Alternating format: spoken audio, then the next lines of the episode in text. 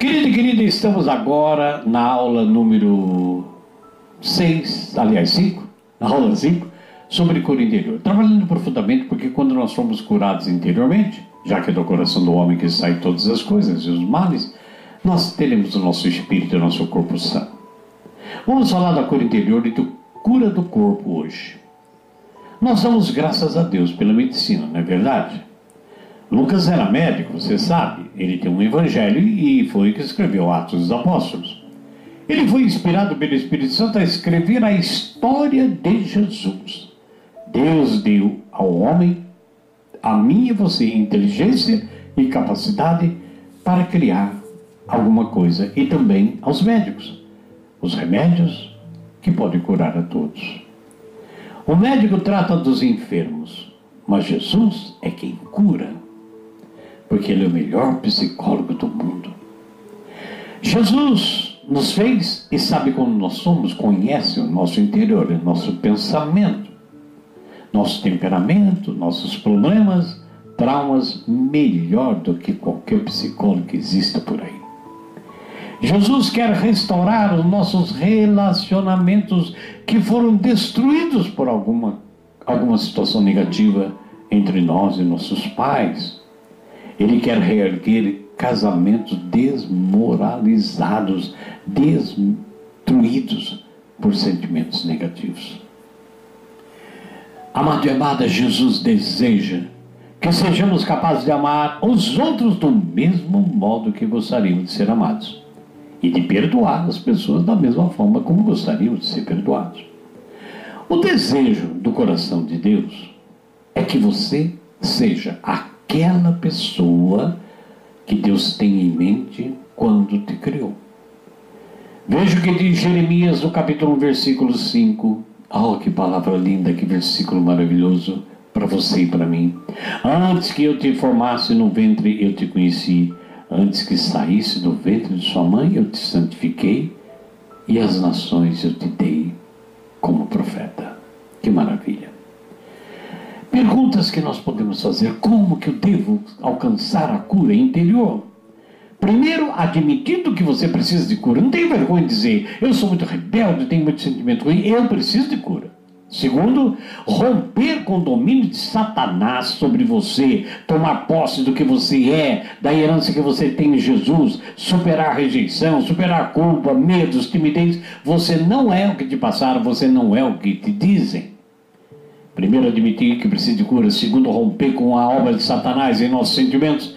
Terceiro, orar. Dobrar os joelhos e clamar a Deus que nos cure, que apague na nossa mente as lembranças dolorosas do nosso passado. Em Hebreus capítulo 10, versículo 17. Hebreus 10, 17 diz: Eu não me lembrarei mais dos seus pecados e das suas iniquidades. Se pudéssemos então, irmãos, descobrir a origem de todos os traumas humanos, de todos os sofrimentos da nossa alma, veríamos que, em última análise, eles sempre são consequência do pecado de uma pessoa. Eu preciso admitir a cura, romper o domínio de Satanás sobre mim, minha mente, orar pedindo a Deus que me cure e agora acreditar que qualquer comportamento pode ser mudado, ele não é eterno. Não existe, irmãos, comportamentos desestruturados que o Senhor Jesus não possa mudar pelo poder do seu amor e do seu espírito. Pode ser o maior que for, Ele está aqui agora e agora pode te curar onde você está. E mais, se você quiser, se você quiser, confesse então hoje a Jesus, como eu quero confessar agora. Todos os meus medos, confesse os seus ele sonda o nosso coração. Ele penetra os compartimentos mais profundos da nossa alma. Ele renovará sua mente, seu interior, e com isso virá a cura. Deus é grande e transformará tudo que há na nossa vida num cristal maravilhoso, num tesouro lindo. No Salmo 18, versículo 2, o salmista diz: O Senhor é minha rocha e minha fortaleza e meu libertador, o meu Deus, o meu recheio, rochedo em que eu me refugio, o meu escudo, a força da minha salvação e o meu alto refúgio. Ora, no alto da cruz, Jesus levou ali todo o nosso sofrimento. Então, nós somos mais do que vencedores. Nós somos mais do que vencedores. Não esqueça disso. Tem algumas promessas bíblicas que você deve tomar posse para encontrar a plenitude da cura do seu interior e consequentemente do corpo. Primeiro, para você ser livre da obra e da prisão do domínio de Satanás, está em 1 João 3,8. 1 João 3,8. Quem comete pecado é o demônio, porque o demônio peca desde o princípio. Por isso, o Filho de Deus se manifestou para destruir as obras do demônio. Promessa para você ter posse da bênção. Tiago capítulo 4, versículo 7. Tiago 4, 7. Sujeitai-vos a Deus, mas resista ao demônio e ele fugirá de vós. Palavras que nos ajudam a buscar, tomar posse da nossa cura. Precisamos ser curados da nossa mente. Filipenses 4, versículo 8.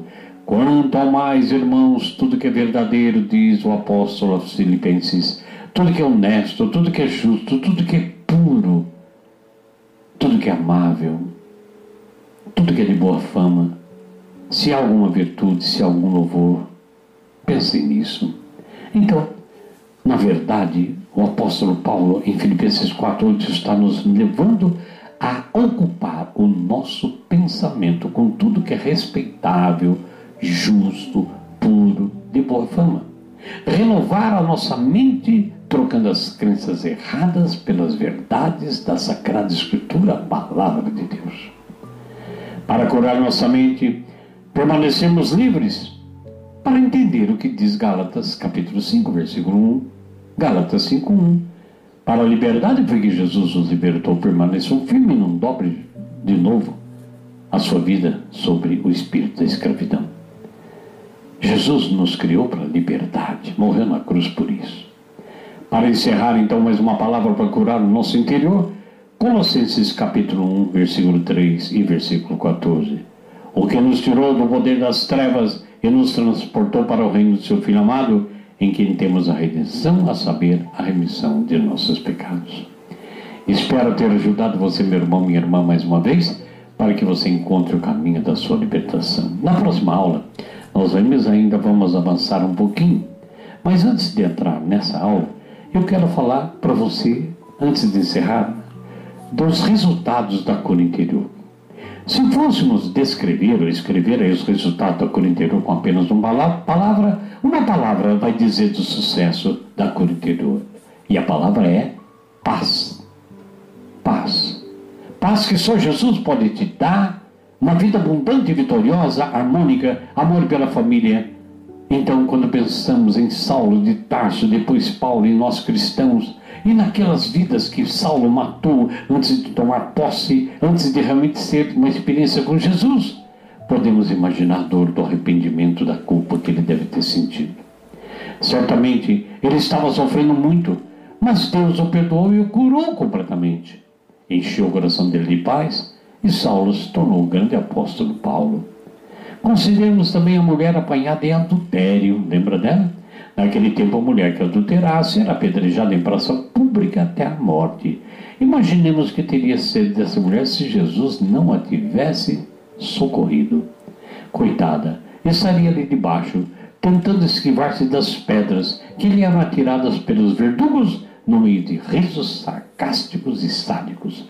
Com certeza, amados, aquela mulher naquele momento estava se sentindo muita dor, vergonha, autocondenação, culpa. Mas Jesus disse: Nem eu te condeno, vai e não peque mais. E Davi? E Davi? Cometeu adultério e teve várias consequências. Mas ficou com forte depressão depois do pecado, sentimento de culpa, amargurado, e o Senhor lhe concedeu um coração, curou sua alma, ele se tornou um homem segundo o coração de Deus. Foi por isso que ele escreveu o Salmo 19, aliás, 16, versículo 9. Porquanto está alegre o meu coração, minha alma está alegre, também minha carne habita em segurança. E Davi alcançou a alegria do coração, que equivale a dizer: Eu alcancei a paz interior. Percebeu? Então o resultado da cura interior se define numa palavra: paz. E é o que eu desejo para você. Que você ore por nós e nós oramos por você.